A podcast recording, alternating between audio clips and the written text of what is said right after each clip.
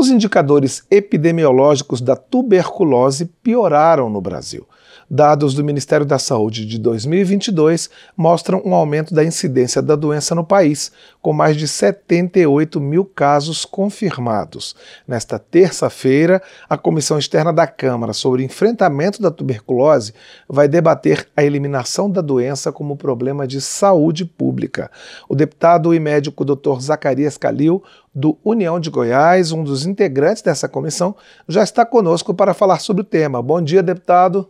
Bom dia, bom dia a todos. Prazer enorme estar com vocês. Pois não.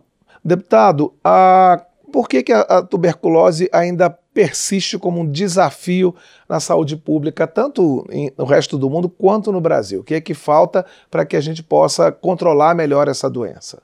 Bom, o Brasil é o país com o maior número de casos notificados da tuberculose, né?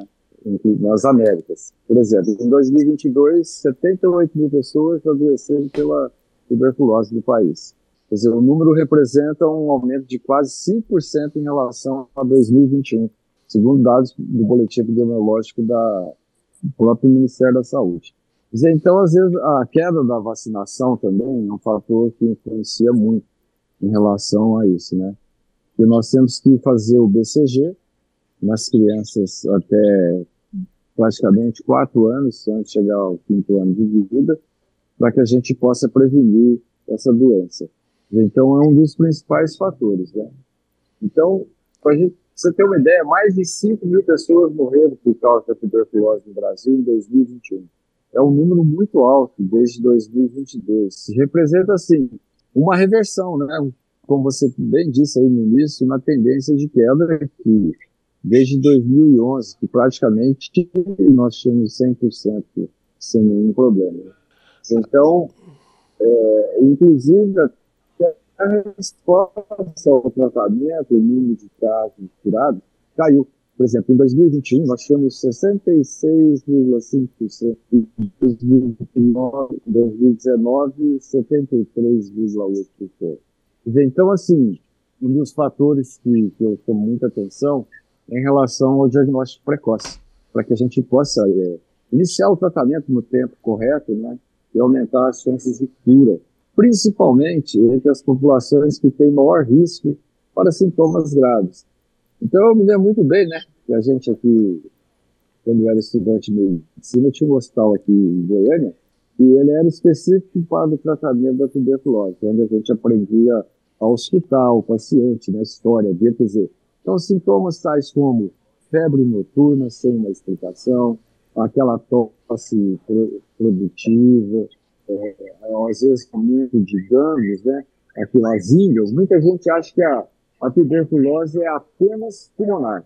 Ela não é não, ela atinge determinadas situações, até no intestino, é, debaixo da pele também, né? Forma aquelas índias. Eu mesmo, eu me lembro muito bem que há um tempo atrás eu operei uma criança que tinha um, de língua, fazia o resultado, estava lá a tuberculose ganglionar. Quer dizer, então, são situações que a gente tem sim que atentar para isso. Né?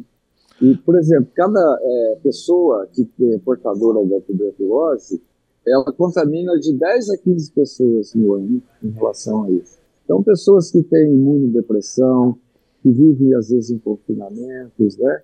E que têm contato com outras situações também, ela é, é portadora e às vezes até, é, como é que fala? A bactéria fica latente, né? Às vezes não, não manifesta aquele sintoma. Deputado, o senhor começou a falar de, dessas pessoas, eu queria saber isso, que quais são os públicos, quais são os grupos da população que estão mais sujeitos à tuberculose? Tem alguns grupos de risco maiores? Ah, sim, tem, principalmente pessoas imunodeprimidas, é, depre, é, é, imunodeprimidas, né? Essa situação que com baixa imunidade, principalmente são os portadores do HIV, entendeu? Então eles têm maior possibilidade de desenvolver é, essa patologia. Outros também pessoas que vivem em confinamento, né?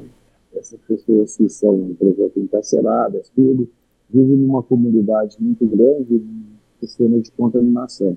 Então tudo isso aí favorece né, a própria contaminação da, que é uma doença infecto-contagiosa. Ah, deputado, o senhor começou a falar da vacinação, da BCG. Não é? é? Essa queda que o senhor falou na cobertura vacinal, ela tem algum motivo específico ou ela faz parte dessa queda da, da vacinação em geral, na queda da procura das pessoas é, por vacinas em geral? Exatamente, né? Então, muita gente se recusa a levar os filhos a vacinarem, mas hoje nós temos esse programa de nacional de imunização e logo após o nascimento a criança já é vacinada, né? Mas nem todos também respondem a vacina. Então isso é um, um fator também que muitas vezes é, está nessa situação. Quer dizer, você tem que vacinar, né? É importantíssimo. Uma vacina, ela cura, ela é tratamento? Não. A vacina, ela previne que você tenha uma doença mais grave, né? é, em uma determinada idade.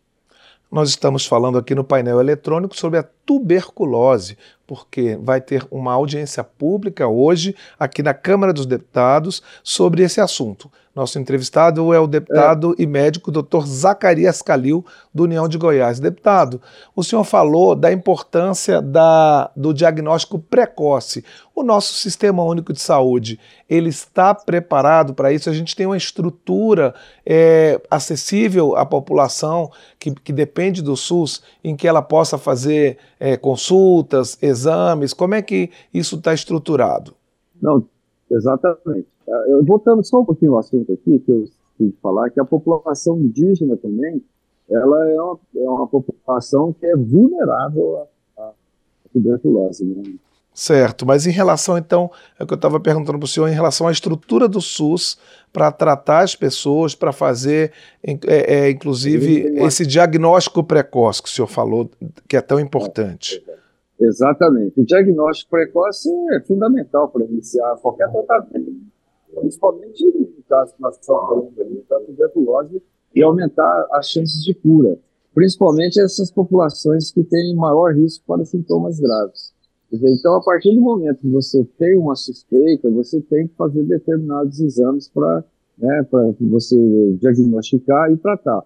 O sistema público de saúde está totalmente aparelhado para esse tipo de tratamento. É um tratamento que dura no mínimo seis meses, com quatro tipos de antibióticos, né?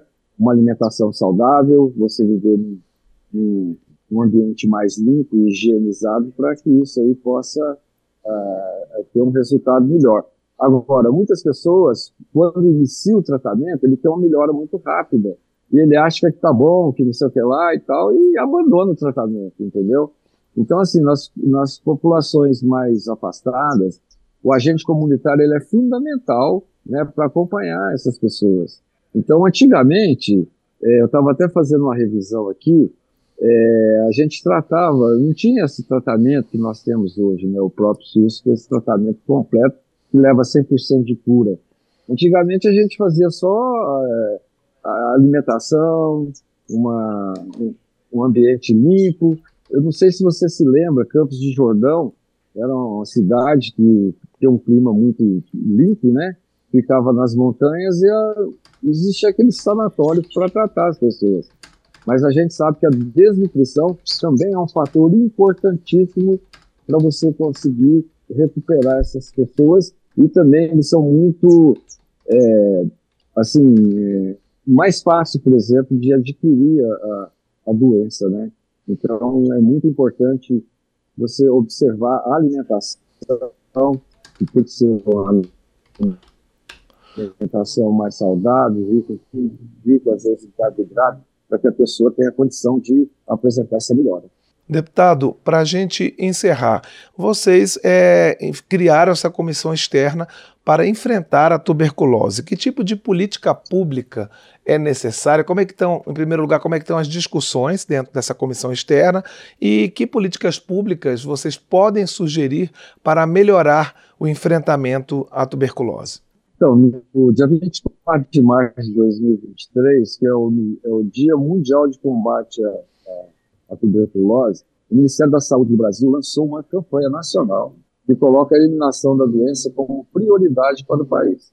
Então, por isso será assim, fazer um esforço é, conjunto né, com o governo federal e a criação de um comitê interministerial para a eliminação da doença. Então, de acordo com a própria ministra, né, a doutora Anísia Trindade, a campanha no Brasil reafirma o compromisso com a agenda global para a eliminação da tuberculose, porque nós estamos discutindo aqui também como um problema de saúde pública, né? Então é muito importante isso aí, nós temos que eliminar essa doença, né, no mundo. Então a gente vê aí as situações que essas pessoas se encontram. A gente conversou aqui no painel eletrônico com o deputado Dr. Zacarias Calil, do União de Goiás, que é integrante da Comissão Externa da Câmara sobre o enfrentamento da tuberculose. Deputado, eu gostaria de agradecer mais uma vez a sua participação aqui no painel eletrônico pela Rádio Câmara e pela TV Câmara e desejar boa sorte para vocês na discussão de hoje e nos trabalhos da Comissão Externa. Muito obrigado e sempre às ordens. Espero ter esclarecido assim, né, com tranquilidade as, as perguntas pelo, pelo Estado. Obrigado, deputado. Bom trabalho para o senhor. Agora são... Muito obrigado. Bom dia.